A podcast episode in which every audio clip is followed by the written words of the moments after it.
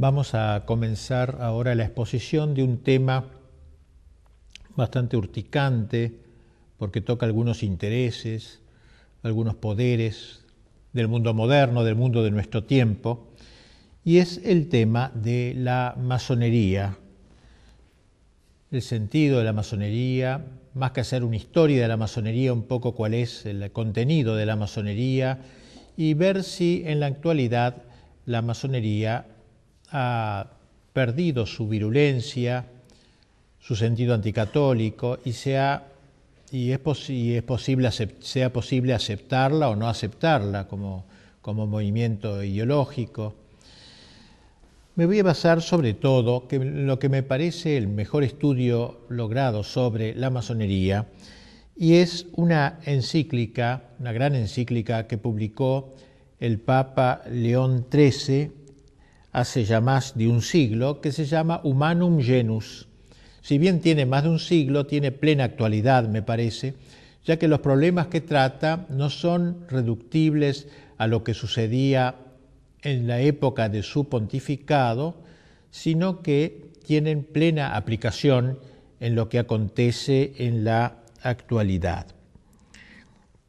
No podemos dejar de lado esta doctrina pontificia que se nos muestra no como una, una creación del Papa León XIII, un invento del Papa León XIII, relativo solamente a lo que sucedía en su tiempo, sino que debe ser leída, como trataremos de hacerlo, en continuidad con la doctrina mantenida a lo largo de tanto tiempo, varios siglos atrás podríamos decir, y que proclama una verdad ineludible que hace a la pervivencia misma de las naciones y a la capacidad de propagación de la Santa Iglesia.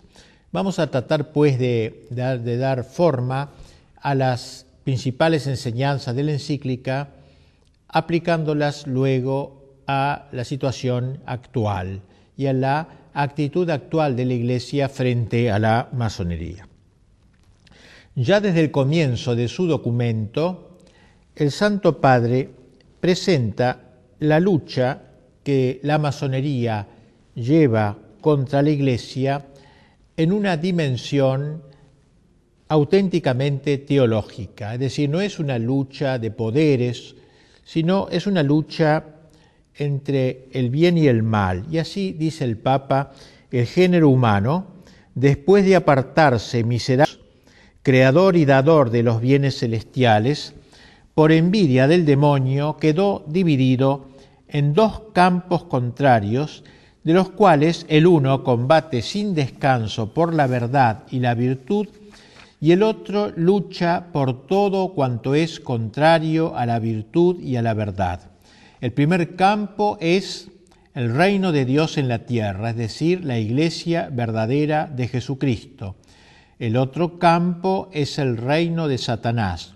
Bajo su jurisdicción y poder se encuentran todos los que siguiendo los funestos ejemplos de su caudillo y de nuestros primeros padres, se niegan a obedecer la ley divina y eterna y emprenden multitud de obras prescindiendo de Dios o combatiendo contra Dios.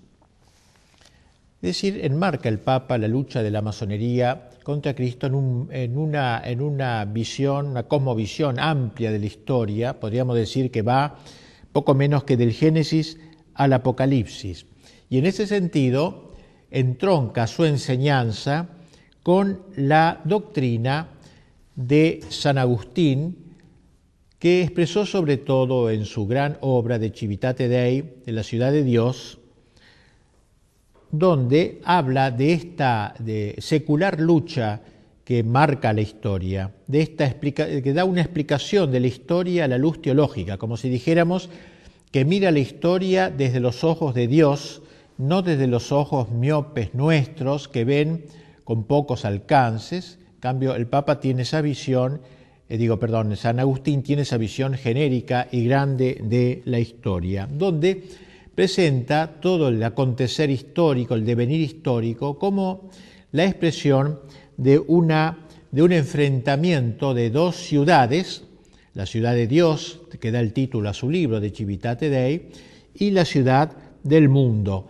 que se manifiestan con leyes contrarias y aficiones contrarias, compendiándose con sutil brevedad sus respectivas causas eficientes en estas palabras del santo doctor y obispo de Hipona San Agustín. Dice, el texto central de, de Civitate Dei, dice San Agustín, dos amores edificaron dos ciudades, el amor de sí mismo hasta el desprecio de Dios edificó la ciudad terrena, el amor de Dios hasta el desprecio de sí mismo la ciudad celestial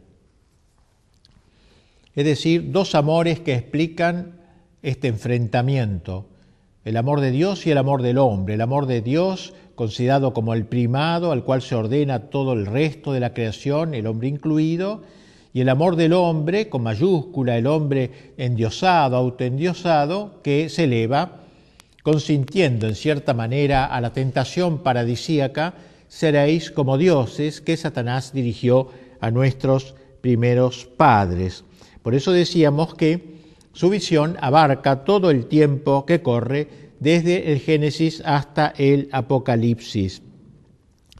Es natural que eh, San Agustín, al presentarnos este gran proyecto, esta gran visión teológica con ojos divinos, ojos de águila, de toda la historia, sus análisis concretos no podían rebasar la época en que vivió.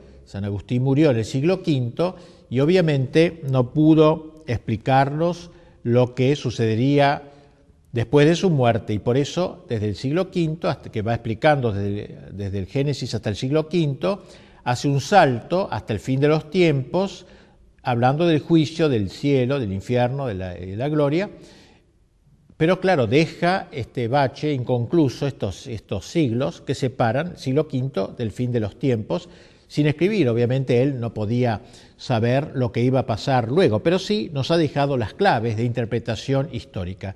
Gracias a esas claves podemos luego interpretar lo que ha ido sucediendo a lo largo de los siglos. Pero nos interesa ver cómo León XIII, al empezar su encíclica Humanum Genus sobre la masonería, la pone a la luz de esta gran visión agustiniana del enfrentamiento de las dos ciudades. Y así León XIII, luego de haber aludido a ello, añade lo siguiente, dice, durante todos los siglos han estado luchando entre sí con diversas armas y múltiples tácticas, aunque no siempre con el mismo ímpetu y ardor.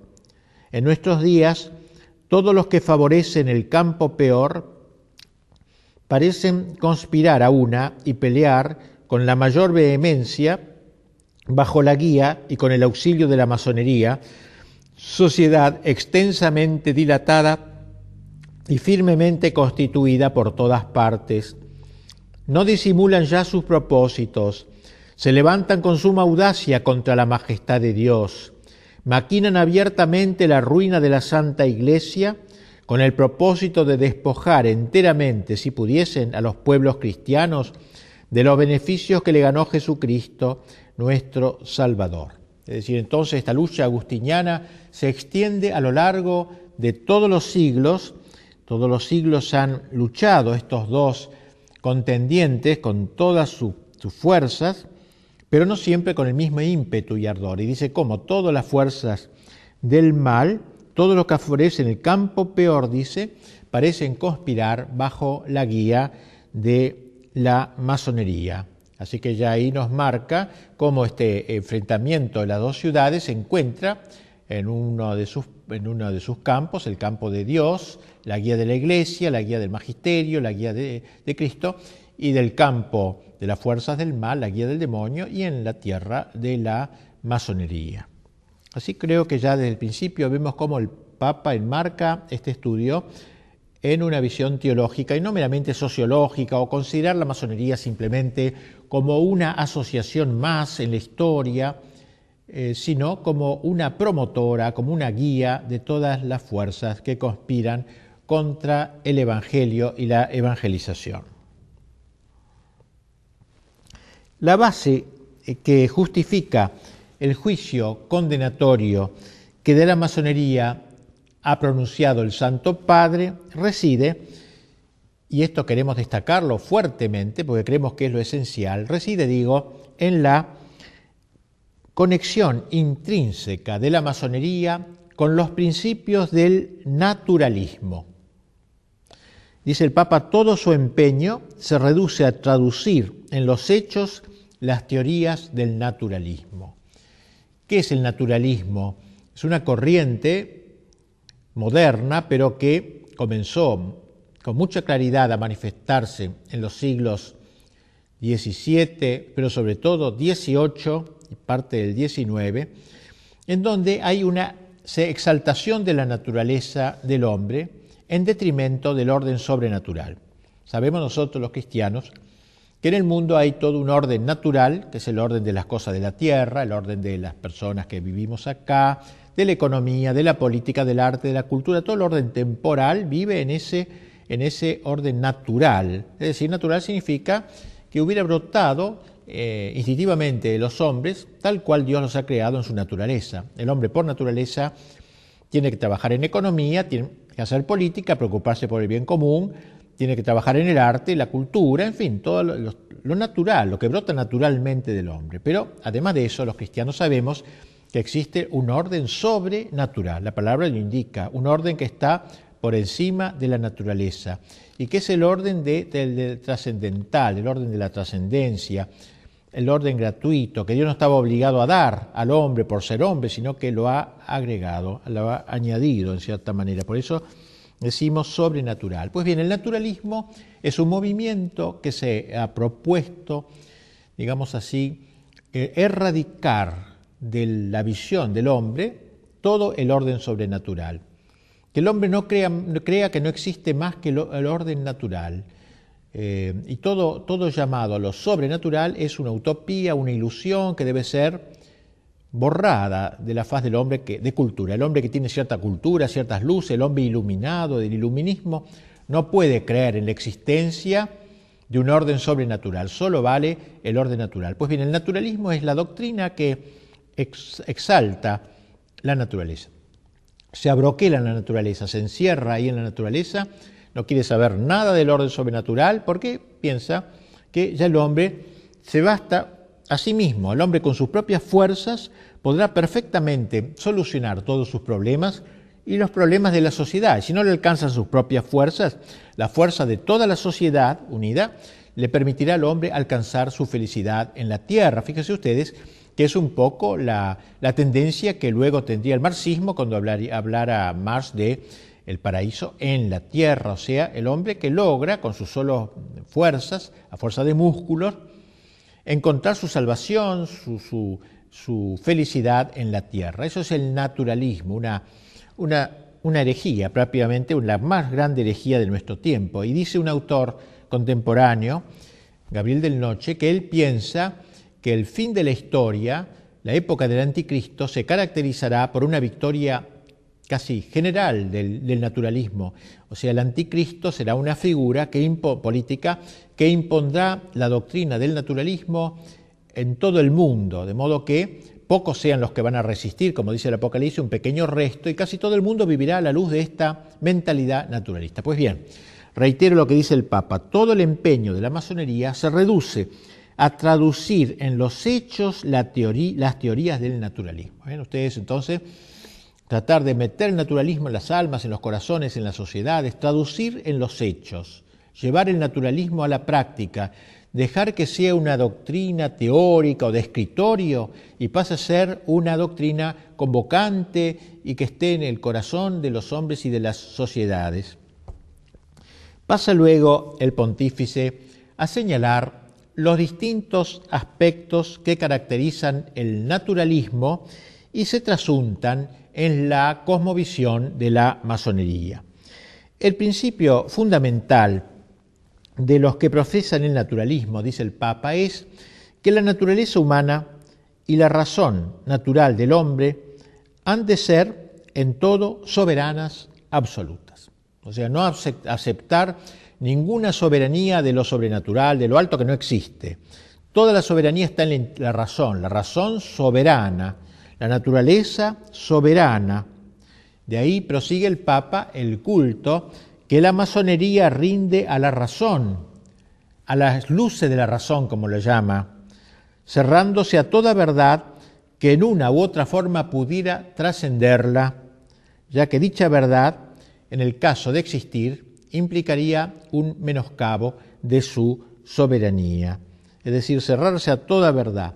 Las luces de la razón, una palabra muy querida por la masonería, las luces, por eso es el iluminismo, ello es toda una época que marcó la historia y que sigue ahora teniendo una gran importancia.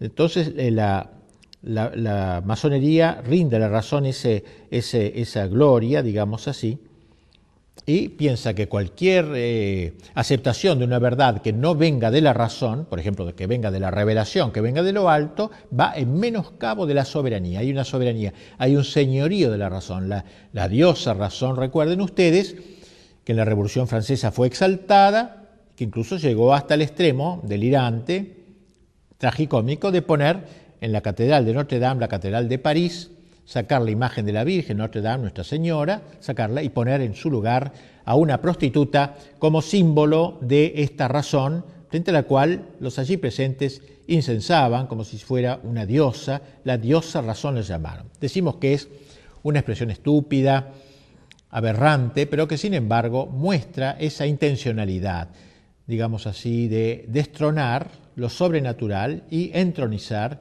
esta nueva diosa, la diosa de la razón, la razón soberana, es decir, que no reconoce nada por sobre la razón. Pues el Papa ha dicho con toda claridad, explica esto. Entonces sigue diciendo el Papa, ante esta actitud implica que no, no hay lugar ya para la revelación divina y por consiguiente carecen de sentido los dogmas religiosos, porque el dogma precisamente es una verdad que viniendo de lo alto la asume el magisterio de la Iglesia y la propone así como es, como una verdad infalible, porque ha venido justamente de lo alto. Y así, escribe el Papa, no aceptan verdad alguna que no pueda ser alcanzada por la razón humana. Por ejemplo, que la verdad de que Cristo es Dios, digamos así, o la verdad de que Dios es, es un trino, hay un solo Dios y tres personas, la verdad de la Eucaristía, la presencia real de Jesucristo, la transubstanciación, todos esos dogmas, digamos, no caben, no caben de ninguna manera porque disminuyen la razón humana, disminuyen al hombre, la soberanía del hombre. Ahora bien, como es oficio de la Iglesia Católica guardar enteramente y en su íntegra pureza no sólo el depósito de la doctrina revelada directamente por Dios, que trasciende infinitamente los logros más elevados de la razón, sino también la autoridad del magisterio y de los demás medios sobrenaturales para la salvación, dice el Papa, de ahí que todo el ataque iracundo de estos adversarios se haya concentrado sobre la Iglesia. Quisiera destacar bien esta idea del Papa que me parece muy profundo. El, la masonería no es ante todo una, un ataque contra la Iglesia, un deseo de destruir el cristianismo, el catolicismo. la masonería es ante todo un ataque en pro del naturalismo. Esto es lo esencial de la masonería. Pues un masón a lo mejor podrá decir que cree en Dios, etcétera, que cree en el bienestar humano, que cree en la felicidad del hombre, pero no tocarle este tema. Esto es lo central de la masonería, el naturalismo, no luchar contra la Iglesia. Esto segundo lucha contra lo revelado, contra lo sobrenatural, y por eso lucha contra esto, es una consecuencia, lucha contra la Iglesia. Pero no ha nacido la masonería para luchar contra la Iglesia, sino para implantar en el mundo el naturalismo, y eso implica atacar al principal defensor del orden sobrenatural, que es la Iglesia Católica. De ahí, ahí se explica mejor el sentido de esta lucha, que como se ve es una lucha teológica, no es una lucha sociológica, política, que se puede explicar por razones eh, temporales, sino que es algo mucho más profundo y más, podríamos decir, no tengamos miedo de decirlo, diabólico, ya que, como lo ha dicho también de algún modo el Papa. Bien, afirma el Papa que eso es lo que los ha llevado a perseguir abiertamente a la Iglesia en varias naciones, oprimiendo al clero con leyes inicuas, suprimiendo o dispersando cuando tenían poder las órdenes religiosas y sobre todo atacando a la Santa Sede y al romano pontífice. Destaquemos la sutileza, y pienso que esto es muy importante frente a algunas interpretaciones ingenuas quizá de todos estos problemas y de la misma masonería como tal. Digo, la sutileza con que el documento del Papa que estamos comentando, más allá de los episodios anecdóticos, analiza el sentido profundo que se encubre en el ataque de la masonería contra la Iglesia.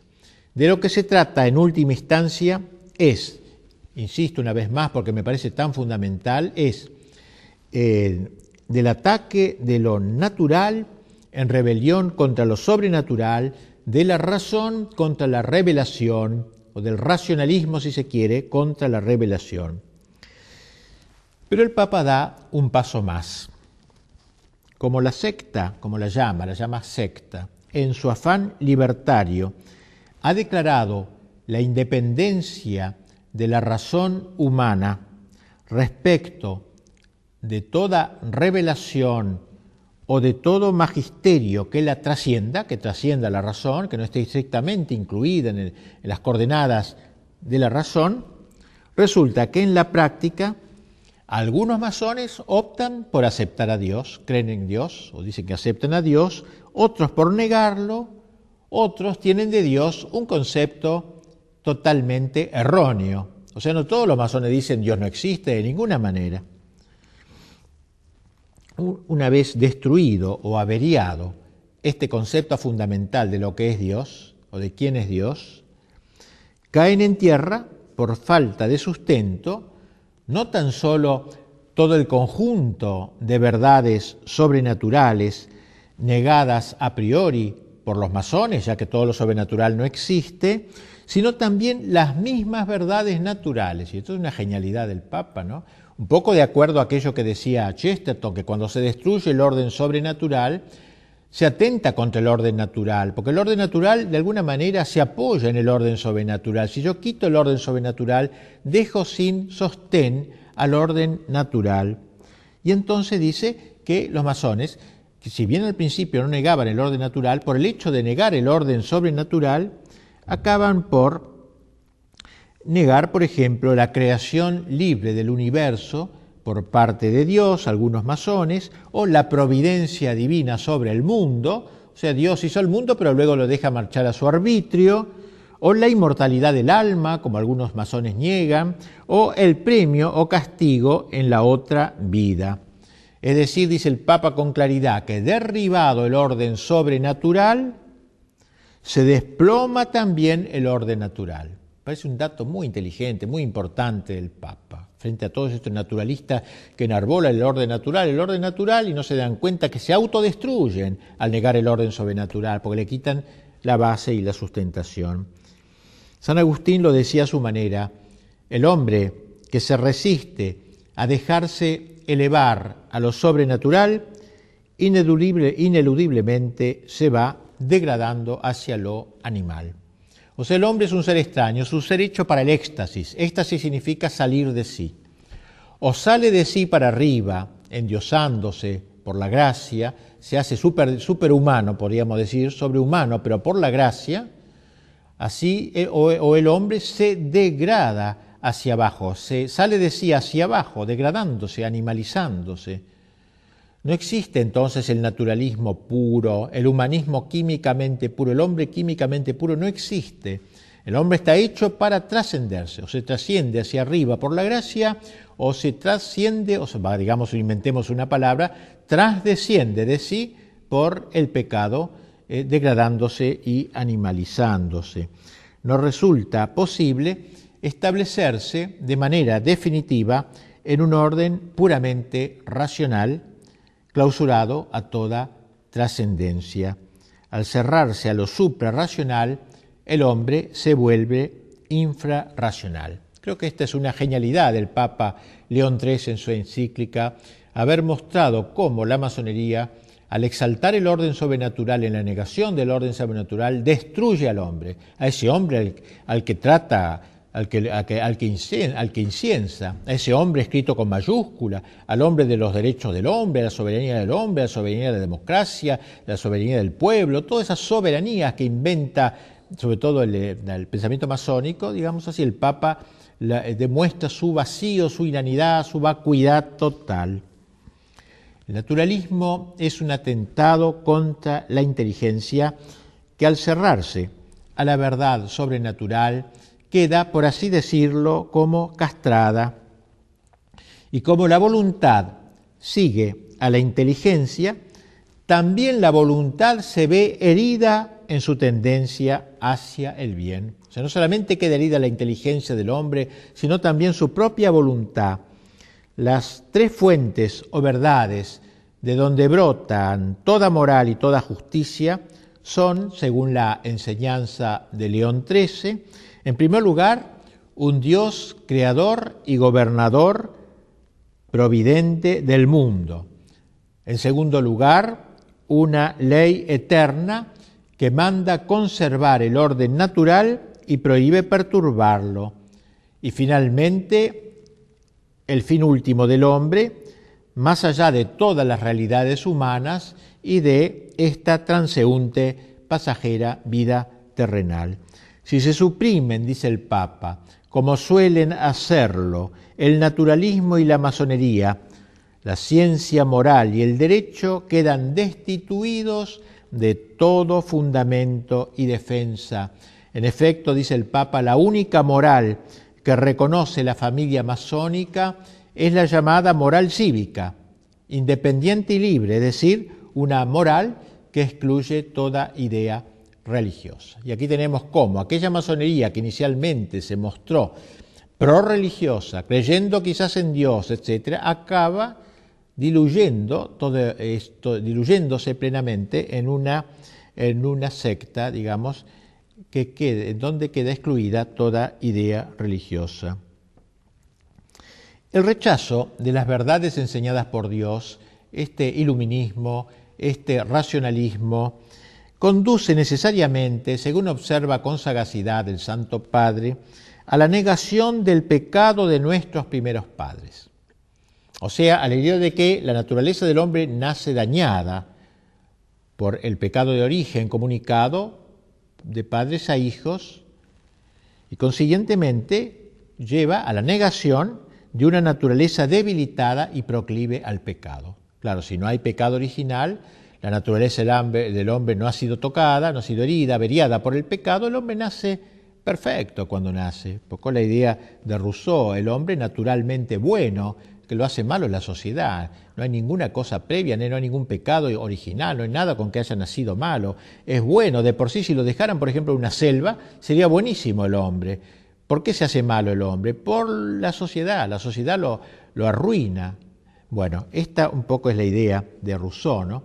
Hemos visto, por el contrario, hasta qué punto los masones exageran las fuerzas y la excelencia de la naturaleza humana precisamente porque el hombre no tiene pecado de origen, exageran la fuerza de la justicia humana, poniendo en esta el único principio regulador de la justicia, ni siquiera se les llega a ocurrir la necesidad de que hay que sofrenar los ímpetus de la naturaleza y sus pasiones desordenadas. O sea, si el hombre ha nacido sin pecado original, sin malos instintos, ¿por qué la necesidad de mortificar las pasiones? Dejemos libre curso a los ímpetus del hombre, a las tendencias del hombre. Dejémosles libre curso, porque son sanas, son buenas. Eh, de modo que no es necesario adquirir un señorío de sí, como dicen los cristianos, un dominio de sí, fruto de un combate, una lucha interior, un combate prolongado y una constancia muy grande. No existe lucha interior, sino que el hombre de por sí es naturalmente bueno. Se trataría de una nueva y sutil formulación del viejo pelagianismo. ¿Qué era esto? El pelagianismo era una vieja herejía llamada así por su fundador, un tal Pelagio, el cual él y sobre todo sus seguidores sostenían que el hombre podía salvarse con sus propias fuerzas. Es decir, que para los cristianos decimos que para salvarnos necesitamos la ayuda de Dios, la ayuda de la gracia. Los pelagianos decían que no, que el hombre se podía salvar y autorredimirse, salvarse solo. Pues bien, Podríamos decir que la masonería resucita la idea, la vieja idea pelagiana. El hombre, por las solas fuerzas de su voluntad, es capaz de adquirir la rectitud natural, no necesita de la ayuda de Dios. El hombre, a fuerza de músculo, dice, quiero ser bueno y punto, y es bueno y se terminó. Eh, y así entonces, que esta rectitud natural, que para el masón es la única concebible, porque no hay rectitud sobrenatural, la única concebible, así como por la sola fuerza de su razón, puede alcanzar la plenitud de la verdad. O sea, la razón, como no está herida por el pecado, solamente y sin ayuda de revelación puede llegar a la verdad total. Y la voluntad, como tampoco está herida por el pecado, no necesita vencer a las pasiones, sino que ella sola puede llegar a conquistar la felicidad. Ven ustedes a dónde llega el naturalismo, el racionalismo, el naturalismo, cuando se, eh, se alcanzan sus últimas consecuencias. Sin embargo, como insinuábamos más arriba, una actitud semejante negatoria de la gracia,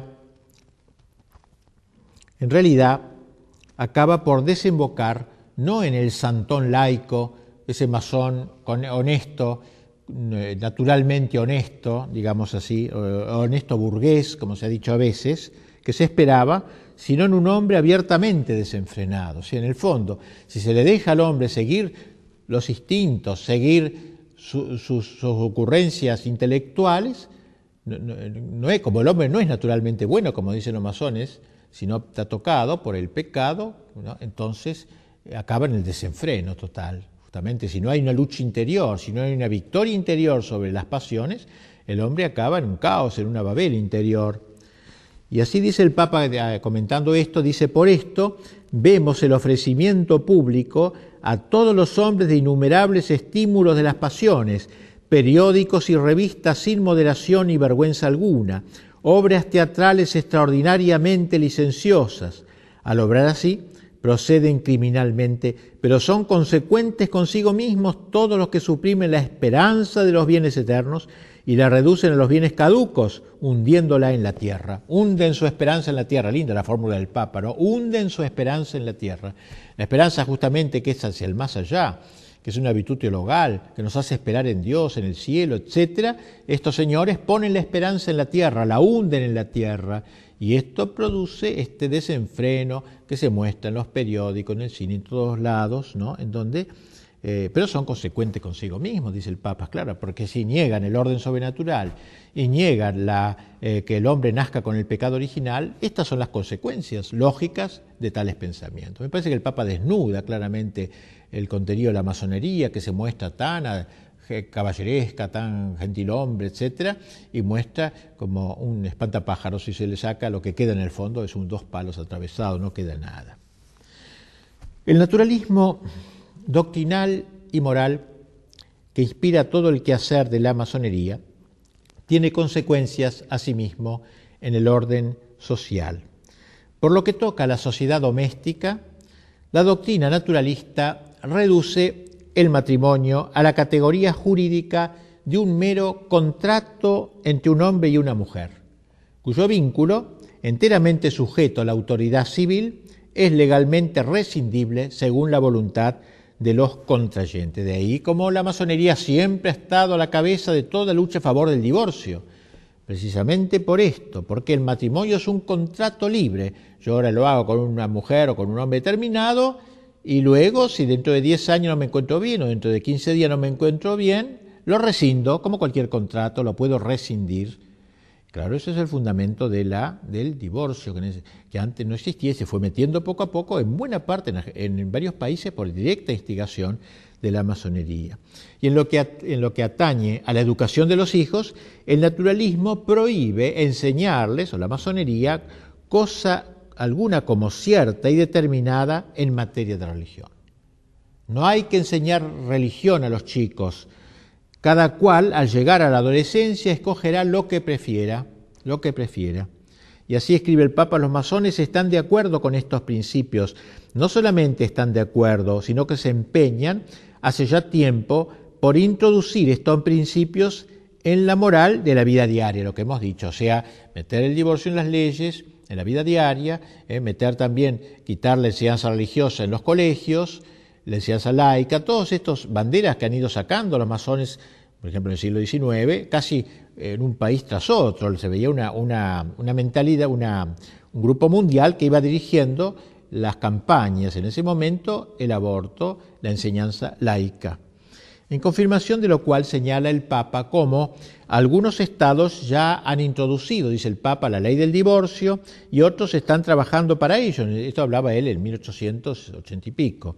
Para el mejor logro de sus objetivos, la masonería intenta el monopolio en la educación de la juventud también. Con eso la va a formar en esta mentalidad, tratando de imposibilitar toda intervención de la Iglesia en dicho campo. O sea, la Iglesia que no se meta en los colegios, enseñanza laica. Y en varios lugares, dice el Papa, ha logrado que toda la educación de los jóvenes esté en manos de los laicos y que al formar los corazones infantiles nada se diga de los grandes y sagrados deberes que unen al hombre con Dios. Es decir, se le oculta al niño esta ligazón con el orden sobrenatural. Enseñanza laica, es decir, echar a los religiosos. En algunos momentos la mayoría logró la expulsión de órdenes religiosas para, de alguna manera, poner toda la educación en manos de gente de, sus, de su campo.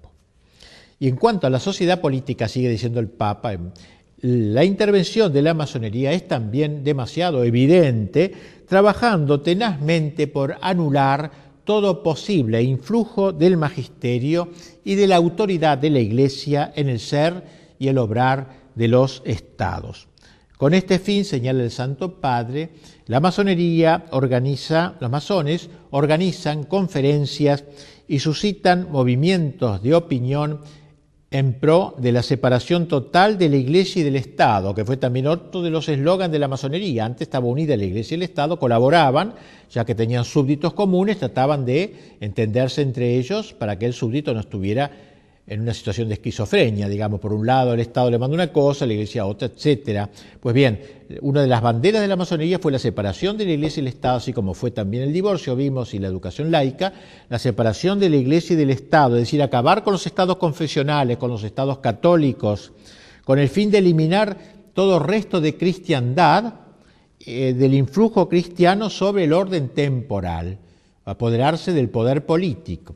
Excluyen así, dice el Papa, de la legislación y de la administración pública el influjo saludable de la religión católica, de lo cual se sigue la tesis de que la constitución total del Estado debe establecerse al margen de las enseñanzas y de los preceptos de la Iglesia. el Estado tiene que seguir su camino totalmente al margen de la enseñanza de la Iglesia, cosa que vemos actualmente casi impuesta en la mayor parte de los estados modernos. Pues bien, todo esto es un logro podríamos decir, eh, este, de la masonería.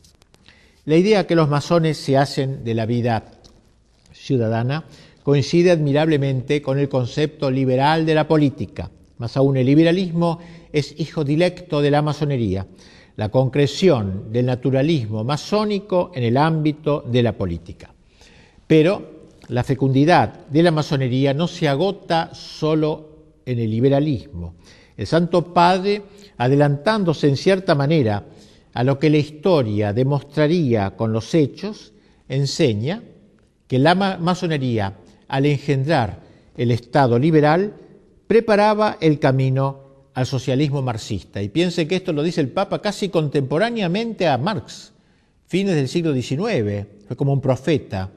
Dice el Papa en su encíclica, estos cambios y estos trastornos son los que buscan de propósito muchas asociaciones comunistas o socialistas. La masonería, que favorece en gran escala los intentos de estas asociaciones y coincide con ellas en los principios fundamentales de su doctrina, no puede proclamarse ajena a los propósitos de aquellas.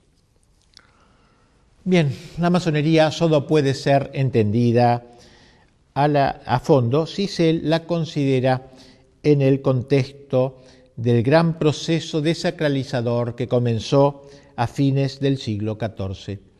La Edad Media, a pesar de todos sus defectos, logró plasmar la cristiandad. Cristiandad significa la impregnación por parte del Evangelio del orden temporal, de la política, de la cultura, del arte, de la economía, impregnado todo por el espíritu del Evangelio. Esta sociedad cristiandad descrita con tanta expresividad por el mismo León XIII en su encíclica Immortale Dei, donde decía al que el Papa hubo un tiempo, triste la expresión, no, hubo un tiempo como con nostalgia, hubo un tiempo en que la filosofía del Evangelio gobernaba los estados. Entonces aquella energía propia de la sabiduría cristiana, aquella su divina virtud, había penetrado profundamente en las leyes, instituciones y costumbres de los pueblos, en todos los órdenes y problemas del, Estado, cuando, la religión fundada por Jesucristo, colocada firmemente sobre el grado de honor y de altura que le correspondía, florecía en todas partes, secundada por el favor de los príncipes y por la legítima tutela de los magistrados, y el sacerdocio y el imperio, concordes entre sí, departían con toda felicidad en amigable consorcio de voluntades e intereses. Organizada de este modo, la sociedad civil produjo bienes muy superiores a toda esperanza. Y miren cómo termina este texto el Papa, todavía subsiste la memoria de ellos y quedará consignada en un sinnúmero de monumentos históricos, ilustres e indelebles que ninguna corruptura habilidad de los adversarios podrá nunca desvirtuar ni oscurecer como diciendo, ¿qué queda de toda esa época gloriosa de cristiandad?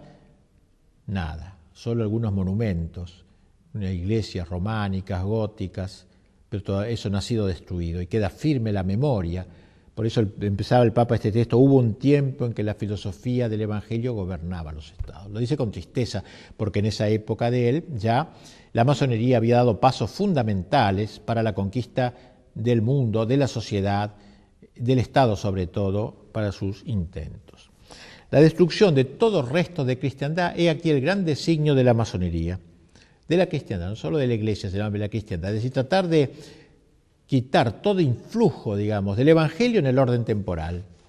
Y si ahora quedan pequeños bastiones donde todavía existe ese influjo, hay que erradicarlos lo, lo antes posible.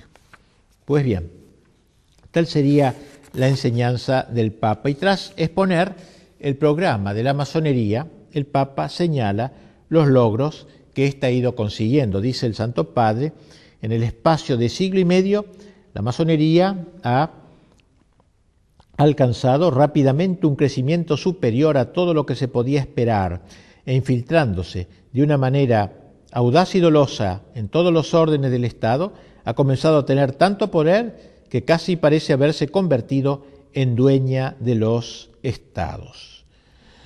Y así entonces la ofensiva masónica, constante e implacable, en orden a destruir tanto la religión como la iglesia y resucitar después de 18 siglos la moral y la doctrina del paganismo, su rechazo, dice el Papa, de los beneficios que con tanta bondad alcanzó Jesucristo, no solo para cada hombre en particular, sino también para cuantos viven unidos en la familia, en la sociedad civil, tal ofensiva y tal rechazo no son comprensibles, como dijimos al comienzo, sino la luz del gran combate teológico al que aludíamos antes, al combate de las dos ciudades en lenguaje agustiniano o de las dos banderas en lenguaje ignaciano. En este insensato y abominable propósito, dice fuerte, vigorosamente el Papa, parece revivir el implacable odio y sed de venganza en que Satanás arde contra Jesucristo. El Papa nos decía al principio de su encíclica que si bien esta prolongada lucha había tomado muy diversas formas en el curso de los siglos, en nuestros días todo lo que están en la ciudad perversa parecen conspirar a una y pelear con la mayor vehemencia bajo la guía y con el auxilio de la masonería.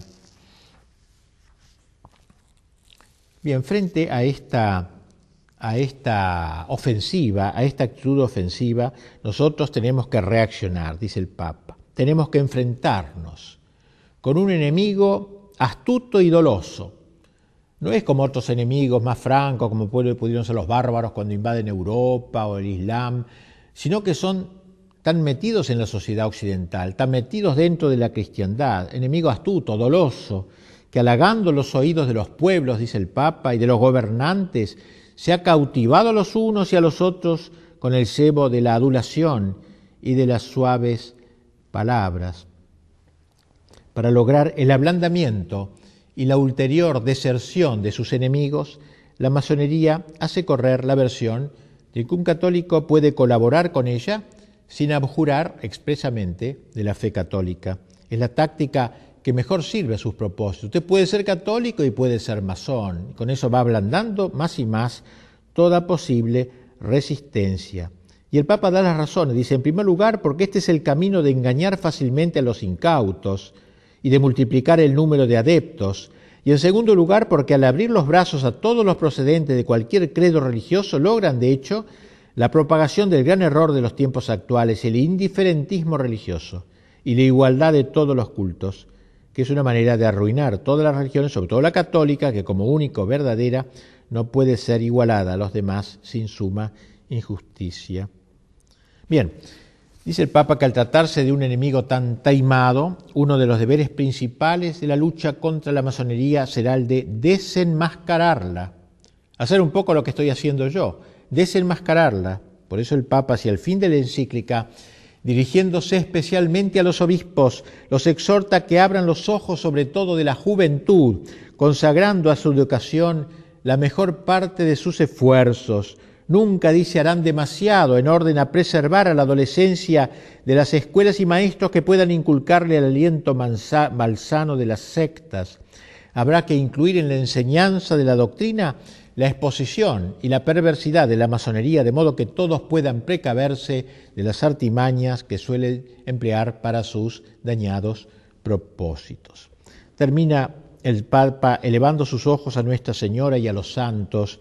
Tomemos como auxiliadora y mediadora a la Virgen María, Madre de Dios, dice, ella que venció a Satanás desde el momento de su concepción, despliegue su poder contra todas las sectas impías en que se ven revivir claramente la soberbia contumaz, la indómita perfidia y los astutos engaños del demonio. Pongamos por intercesores al príncipe de los ángeles, San Miguel, a San José, esposo de la Virgen Santísima, a los grandes apóstoles Pedro y Pablo, invictos defensores de la fe católica. Tales, tales son a grandes rasgos las principales ideas del Papa León XIII sobre la masonería, sobre esta gran ofensiva masónica fundamental para entender lo que sucede en los últimos tiempos. Tras la lectura de esta encíclica del Papa, alguno podría preguntarse si ella no resulta arcaica. ¿No es algo propio de épocas pasadas, los del Papa? Las cosas de ahora son como fueron entonces, la iglesia no es en nuestros días más condescendiente, la masonería no habrá cambiado y se habrá hecho potable. Pues bien, esto mismo se preguntó después del Concilio Vaticano II, la conferencia episcopal alemana. Y así, entre los años 1970 y 1980, 1974 y 1980, tuvieron lugar, por su encargo, y, y en unión con las grandes logias unificadas de Alemania, largas conversaciones entre la Iglesia Católica y la francmasonería de Alemania con el fin de verificar si la posición de la francmasonería, de, eh, la se había modificado de modo tal que en adelante fuera posible aceptar la compatibilidad entre la pertenencia a la francmasonería y la pertenencia a la Iglesia. Así que un dato interesante para ver la actualidad de aquella encíclica un poco vieja del Papa. Y luego de un estudio serio, de los tres primeros grados del ritual francmasónico, ustedes saben que hay 33 grados. Los tres primeros grados son los más inocuos, digamos, los más suaves, podríamos decir. La Iglesia encontró en estos tres primeros grados oposiciones fundamentales e insuperables y publicó en 1981 un documento que concluye de la siguiente manera. La francmasonería no ha cambiado en su esencia, la pertenencia a la francmasonería pone en cuestión las bases de la existencia cristiana.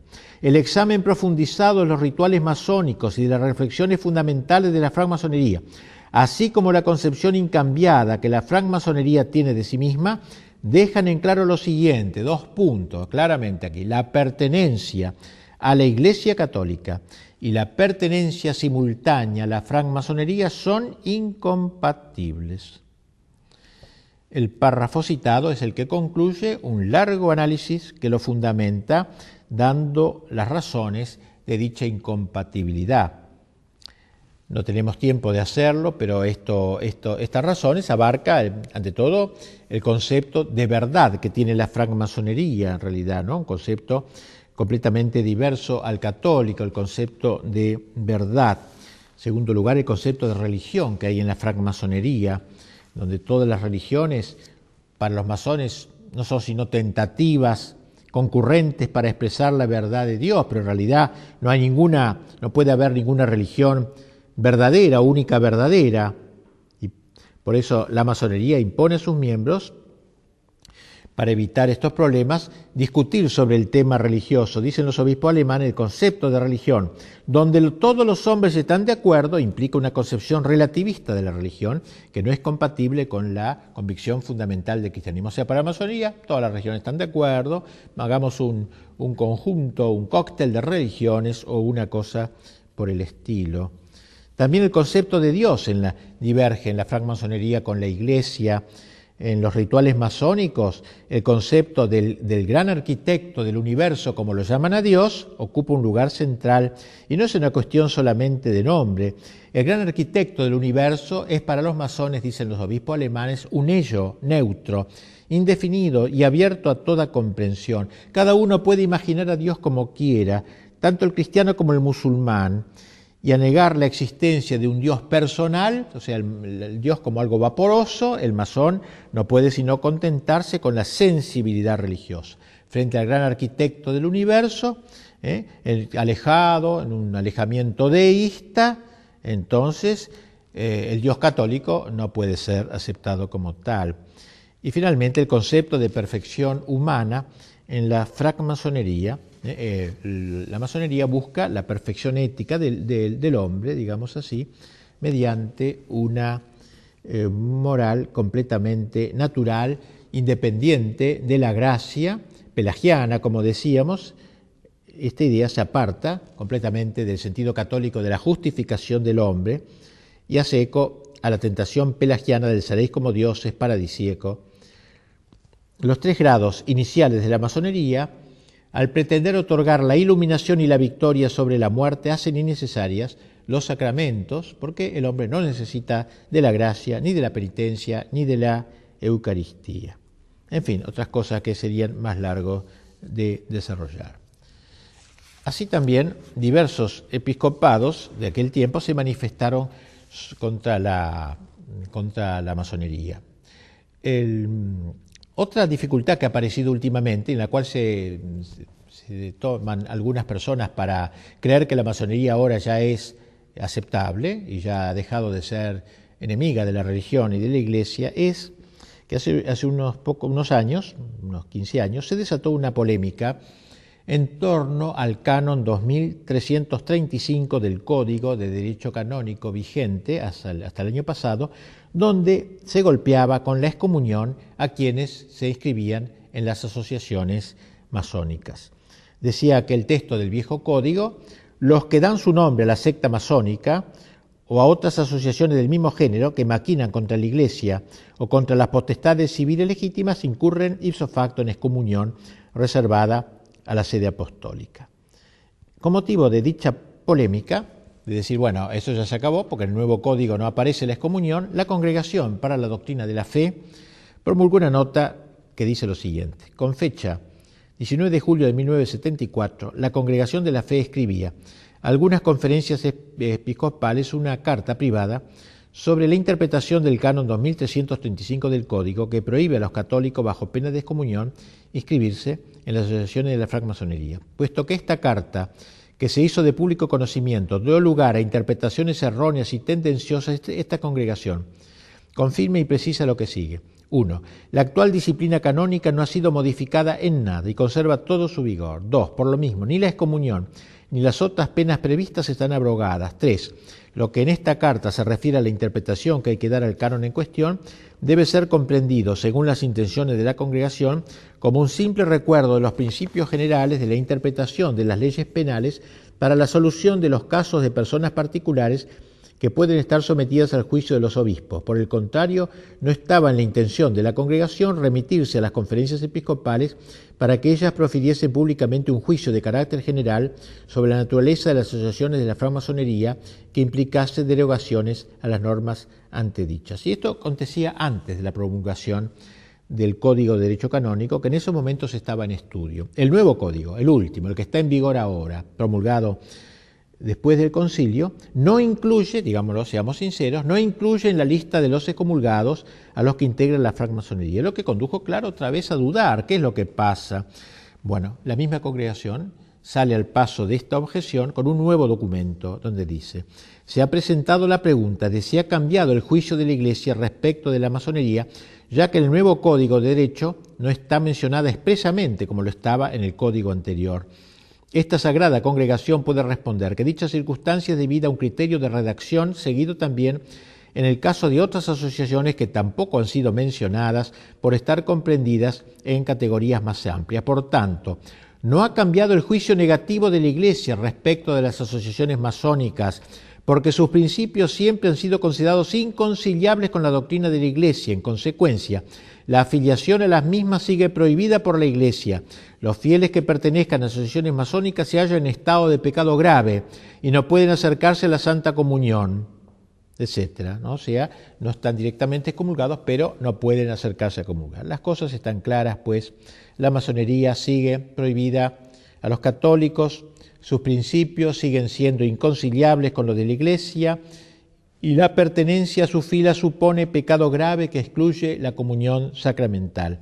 El único cambio introducido consiste en que el masón arrepentido no tiene en adelante que pedir absolución al Papa, sino que podrá recibirla de cualquier sacerdote. Así que la Iglesia sigue manteniendo su oposición a la secta. La masonería, por su parte, sigue siendo la enemiga de la Iglesia de la cristiandad y de las patrias católicas. Desgraciadamente sus metas se están logrando en buena parte. Ya no es necesario estar afiliado a la masonería para profesar los ideales masónicos, naturalistas y laicistas. Baste pensar, por desgracia, que el común de la gente según eh, acepta estas ideas. Es como la mentalidad general. Ahora todo el mundo vive estas ideas del naturalismo, aunque no esté afiliado a la masonería. Y en ese sentido ha habido un gran triunfo social de ellos. Pero esta victoriosa infiltración de la masonería en la sociedad de nuestro tiempo e incluso en el interior de la Iglesia solo debe servirnos para oponernos a ella con más intrépida decisión, enfrentarla con todos los medios lícitos que están a nuestro alcance, es un deber de todos los católicos que quieran de veras llamarse militantes. Música